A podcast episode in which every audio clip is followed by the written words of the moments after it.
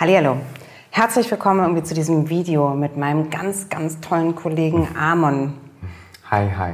Hi, hi. Wir wollen ähm, heute nochmal das Thema HIV besprechen. Ähm, wir haben dazu schon ein Video hier auf unserem YouTube-Kanal äh, eingestellt und haben HIV unter die Lupe genommen, wie denn HIV in den 80er, 90er Jahren waren. Heute transportieren wir das in die Ins Hier und äh, Jetzt. in das Hier und Jetzt ganz genau und äh, wollen einfach nochmal beleuchten, wie ist denn heute die Stigmatisierung in der Gesellschaft und äh, wie werden die jungen Menschen aufgeklärt? Ähm, ist das eigentlich ein Schulfach oder ähm, wie kann man es heute therapieren? Es gibt ja mittlerweile irgendwie doch eine ganze Menge Möglichkeiten, die es tatsächlich in den 80er Jahren irgendwie noch nicht gegeben hat. Ganz genau.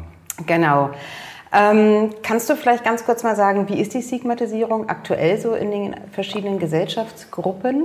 Die Stigmatisierung aktuell ist zum Teil natürlich sinkend, aber auch an einigen Punkten gleichbleibend. Ne? Also sie nimmt zwar immer mehr ab, aber wir sehen immer wieder noch Fälle, wo wir Diskriminierung von HIV-positiven Personen im Alltag sehen. Ne? Sei es jetzt beim Arzt oder sei es jetzt irgendwie im Freundeskreis, Familienkreis. Die Fälle sind doch noch gehäuft da, ne? aber ähm, sonst können wir jetzt schon mal so sagen, dass sie abnimmt. Gerade jetzt das Problem, äh, jetzt müsste man gucken, okay, wer wird gerade diskriminiert, ist immer so eine Frage natürlich, weil viele andere Faktoren noch dazukommen. Ne? Ist es jetzt der homosexuelle Mann? Ist es die heterosexuelle Frau? Ist es vielleicht äh, ein People of Color, der HIV-positiv ist und dann natürlich noch mit anderen Diskriminierungen zu tun hat, zum Beispiel mit dem Rassismus?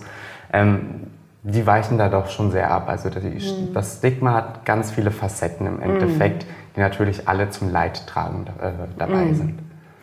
Kannst du so ein bisschen was erzählen? Was sind so die Herausforderungen, irgendwie, die irgendwie heutzutage so Patientinnen irgendwie so haben? Ähm, die größte Herausforderung ist erstmals mit der Diagnose klarzukommen für viele. Ne? Also viele sind ja noch sehr unaufgeklärt, sage ich jetzt mal.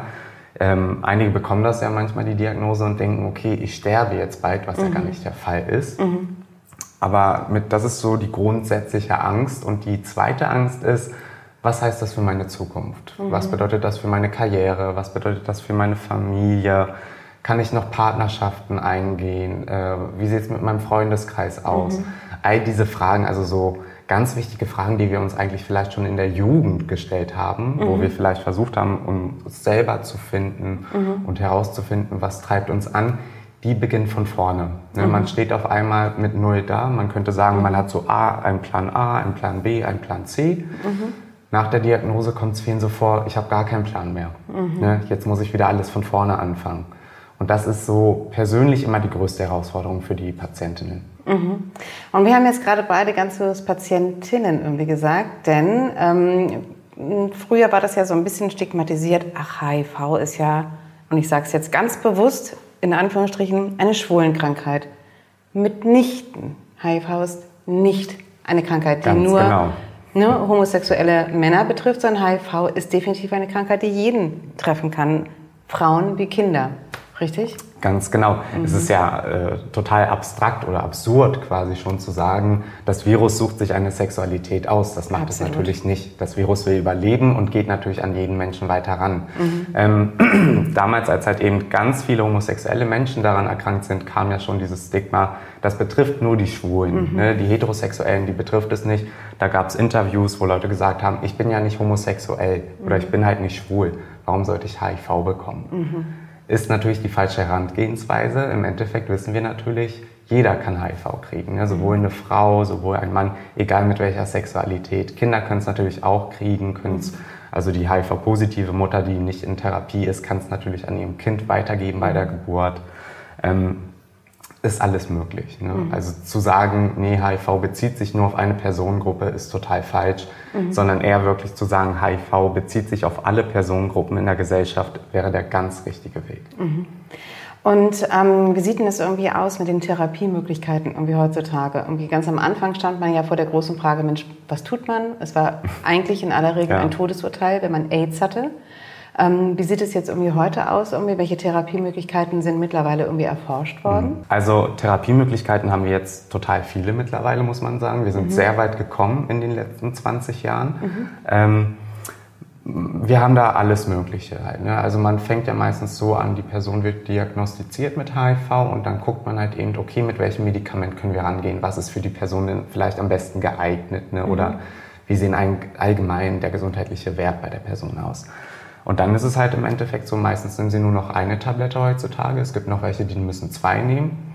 Und jetzt mittlerweile gibt es auch die Depotspritze, sprich man kann sich etwas initiieren lassen in den Muskel, was ein Depot aufbaut und das hält man dann so alle zwei Wochen, äh, alle zwei Monate, Entschuldigung, frischt man das Ganze neu auf und braucht keine Tablette mehr nehmen. Also wir sind sehr weit gekommen mittlerweile, was äh, die Therapie betrifft. Und das Schöne an der Therapie ist ja gerade, dass die Leute nicht nur länger leben und länger gesund bleiben, sondern oder halt einfach wirklich das Verhindern von AIDS, mhm. sondern das Schöne daran ist ja, dass die auch niemanden mehr anstecken können damit. Ne? Aber mhm. irgendwann haben wir eine, haben die HIV-positiven Personen eine so niedrige Viruslast im Körper, dass sie niemand anderen mehr infizieren können. Mhm. Und das gibt natürlich diesen PatientInnen einen ganz besonderen Schutz wieder. Ne? Ein Selbstwertgefühl gibt es wieder bei diesen mhm. Leuten zu sehen, wo sie sagen, jetzt kann ich wieder besser damit umgehen mhm. und ich möchte auch darüber erzählen und aufklären. Ne? Mhm. Also in den äh, HIV, äh, HIV äh, homosexuellen Communities die Leute sind da schon sehr gut aufgeklärt. Ne? Die mhm. wissen, was das bedeutet, wenn eine HIV-positive Person unter Therapie ist ne? und kennen auch die ganzen Präventionsmaßnahmen. Das fehlt allerdings in der heterosexuellen Community komplett. Die sind da leider nicht so gut aufgeklärt. Mhm. Und da sprichst du gerade ein ganz wichtiges Thema an. Ich denke, irgendwie unaufgeklärt sind ganz oft unsere jungen Teenager, ja, oder? Heterosexuell, total. homosexuell ähm, das wird gar nicht mehr so, das, das wird gar nicht mehr so als, als Krankheit wahrgenommen, es wird gar nicht aufgeklärt äh, in der Schule, obwohl es eigentlich irgendwie mhm. da im, im Lehrplan irgendwie drinsteht wird es oftmals nicht gemacht. Und ähm, du bist ja in der Apotheke und musst tatsächlich feststellen, dass du oftmals jemanden vor dir stehen hast, der nicht gut Bescheid weiß, Dem man oder? alles von vorne nochmal erklären mhm. muss, ne, was ist eigentlich Geschlechtsverkehr oder was sind mhm. die Unterschiede genau. biologisch gesehen zwischen Mann und Frau. Mhm. Ähm, ja, das ist ein riesengroßes Problem. Ne? Also man sieht allgemein, dass immer mehr heterosexuelle Menschen sich auch gerade mit HIV infizieren. Mhm. Liegt einfach daran, die denken, okay, ist ja ein schwulen Ding immer noch. Mhm. So insgeheim denken die das, mhm. sprechen es aber nicht aus mhm. und fragen sich halt eben, okay, inwiefern ist diese Thematik für mich relevant? Muss ich mhm. mich damit überhaupt auseinandersetzen? Komme ich damit überhaupt in Berührung? Mhm. Und die meisten kommen dann halt auf den Schluss, ja, das ist etwas, worüber ich mir keinen Kopf machen muss. Ne? Also, mhm. warum sollte es mich betreffen? Ne? Diese Kampagne Gib AIDS keine Chance ist ja eigentlich nach wie vor mega aktuell. Immer top Oder? aktuell. Top Egal aktuell. in welchem mhm. Land wir uns auf der Welt befinden, ja. dieses Thema ist immer aktuell. Auch gerade diese, mhm. äh, wie du gesagt hast, ne? Von der Kampagne das Motto, was mir jetzt gerade wieder verfallen ist. Gib AIDS keine Chance. Ganz genau.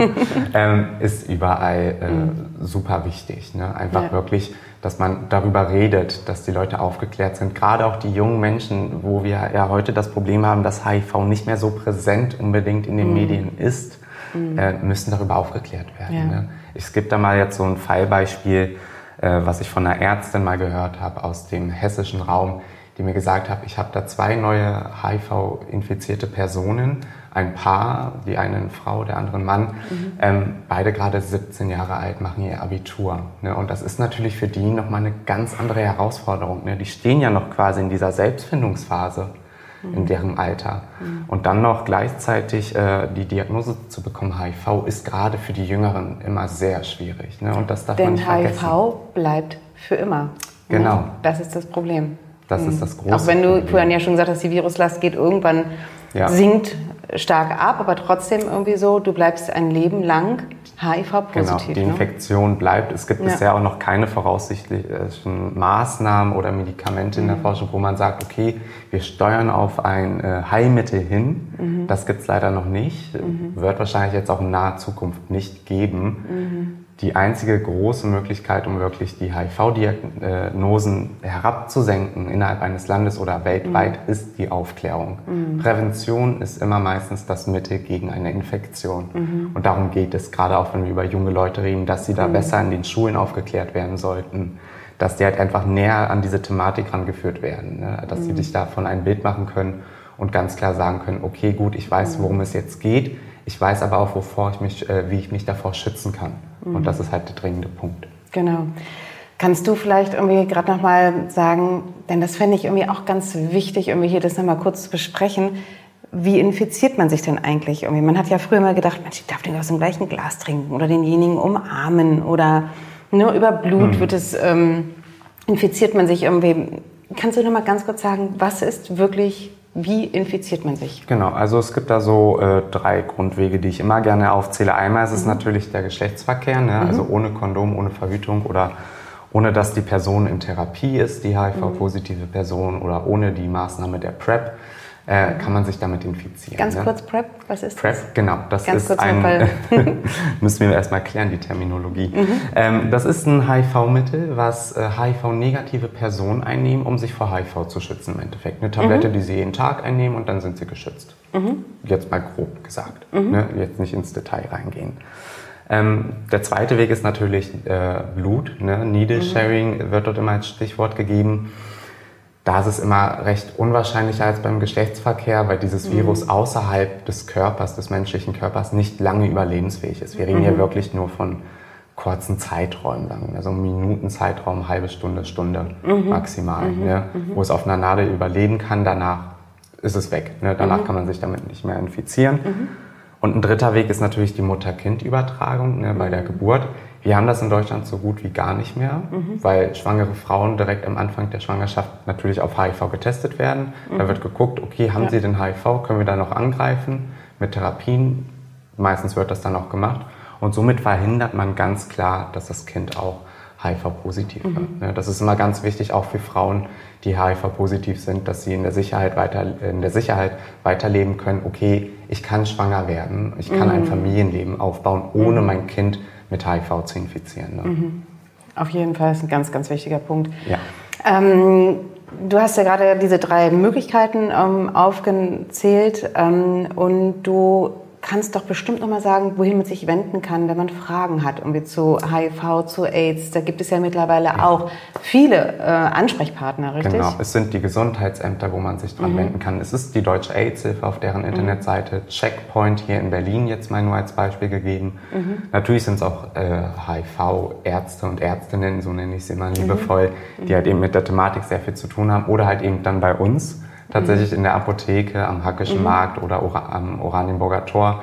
Wir haben natürlich auch unsere spezialisierten Kräfte dort. Das ganze Team ist darauf geschult mhm. und kann jederzeit Informationen darüber geben. Mhm. Genau, uns ist es irgendwie ganz, ganz wichtig, irgendwie, wenn du Fragen hast, ähm, wenn du zu dem Thema einfach noch mehr wissen möchtest, irgendwie so, dann ähm, ist es ganz wichtig, rede. Rede mit uns, rede mit Freunden, äh, rede mit einem vertrauten Arzt, ähm, informiere dich auf jeden Fall. Denn wie Amon gerade irgendwie schon sagte, irgendwie diese Krankheit ist eine Krankheit, für die es momentan irgendwie kein Heilmittel gibt. Und uns ist es wahnsinnig wichtig, irgendwie, dass wir alles tun, um einfach dich zu schützen und dich aber im Zweifelsfall auch immer gut aufzuklären. Genau. Amon, ich danke dir so sehr, sehr für dieses gerne. Interview. Wenn du Fragen hast, irgendwie bitte schreib was in die Kommentare. Äh, Amon kriegt irgendwie all die Rückmeldungen irgendwie von mir weitergeleitet und äh, wird sich auf jeden Fall melden. Wenn dir das Video gefallen hat, dann freuen wir uns natürlich auch über dein Like oder abonniere gleich unseren Kanal. Ansonsten wünsche ich dir irgendwie alles Gute und bis bald. Tschüssi. Tschüss.